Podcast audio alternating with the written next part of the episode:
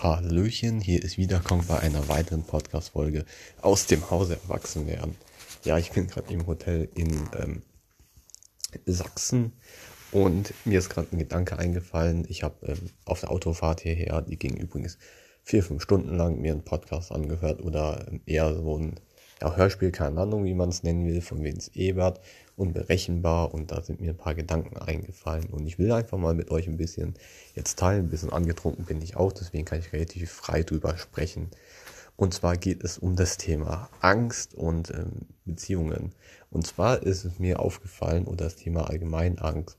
Um erfolgreich zu werden, musst du, glaube ich, deine Angst unter Kontrolle zu bekommen.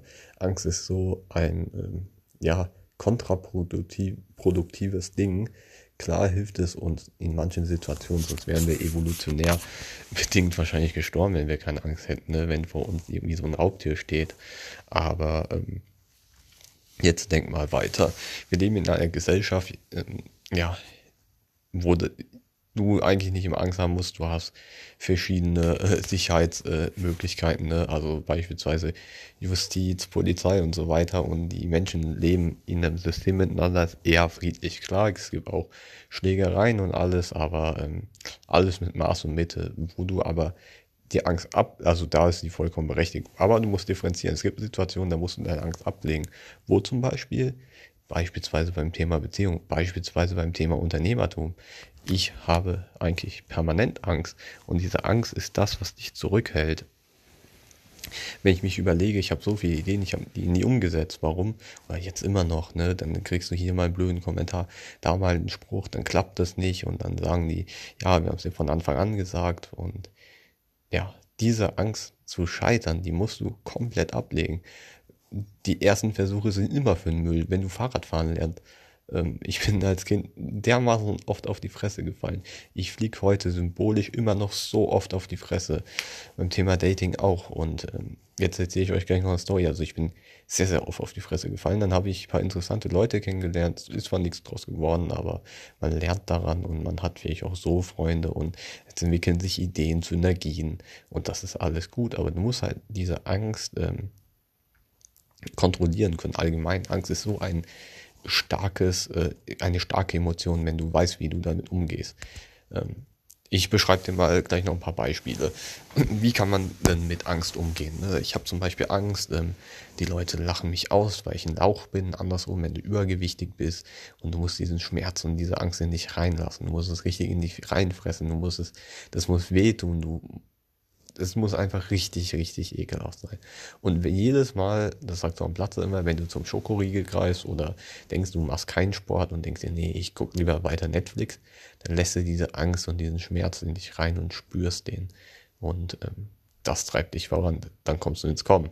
Anderes Beispiel, was ich erzählt habe, 9 to 5, ich möchte das langfristig nicht mehr machen. Und wenn du diese Angst in dich reinlässt, dann äh, kann es sein, dass du feststellst, wow, ich muss was tun. Und dann kommst du auf ins Kommen und das nennt man dann intrinsische Motivation.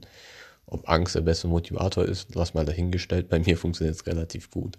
Äh, das ist positiv. Wo es negativ ist, das habe ich bei mir jetzt beobachtet, wenn du beispielsweise Verlustängste hast und dann klammerst du dich an irgendwas. Und das ist alles andere als gut klammerst dich an irgendwas, weil du Angst hast, es zu verlieren. Sei es in einer Beziehung, sei es ein Gegenstand, sei es irgendein altes Unternehmen. Ich kenne so viele Unternehmer, die, also ich bin ja im Netzwerk so ein bisschen unterwegs, die sagen, nee, ich will das nicht, ich will keine Veränderungen halten sie am alten System fest. Und auf einmal hat sich der Markt verändert und sie gehen pleite. Schau dir mal, bestes Beispiel ist zum Beispiel Löwe oder Microsoft, die konnten sich in den Markt nicht anpassen. Microsoft hat sich ja mit Windows Phone hat es komplett verkackt, den Einstieg ins Smartphone-Segment. Ähm, Löwe war mal früher eine bekannte Fernsehmarke. Es gab es damals in den 90ern, vielleicht noch die 2000er Anfang, aber jetzt, wer hat noch einen Löwe-Fernseher? Ne, in der Beziehung genauso. Ich habe es bei mir letztens selber irgendwann mal erlebt, was heißt letztens. Ähm, wie auch immer und ähm, wenn du dann da bist und dann denkst, nee, die könnten mir fremd gehen oder auch andersrum und dies, das.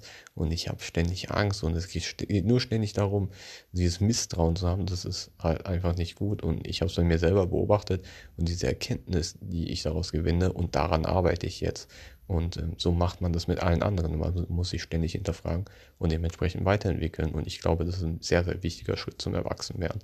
Weil jetzt mal so Gedanke, der mir gerade im Suff im Bett so eingefallen ist. Und in dem geht eigentlich alles, dreht sich um Angst. Und ich glaube, man muss lernen, wirklich mit dieser Angst umzugehen, weil ich stehe permanent vor Ängsten. Und abends ist es richtig schlimm. Du hast eine neue Business-Idee, du implementierst die, aber du weißt nicht, was das Ergebnis rauskommt. Und deswegen muss man langfristig lernen, damit umzugehen, genauso wie bei allen anderen Entscheidungen. Auch wenn du kein Unternehmer bist. Irgendwann triffst du immer Entscheidungen. Du heiratest eine Person, du hast Angst, weil du weißt nicht, ob es klappt, du weißt nicht, wie die Hochzeit aussehen wird. Planung, du, ähm, keine Ahnung, du hast Angst, wie deine Eltern zu irgendwas reagieren, du hast Angst, wie dein Umfeld reagiert. Du bist ständig begleitet von dieser Angst und deswegen musst du lernen, damit umzugehen. Und ich glaube, da kann man dran arbeiten, das tue ich. Und wie macht man das Ganze? Ich will ja noch ein paar Tipps geben.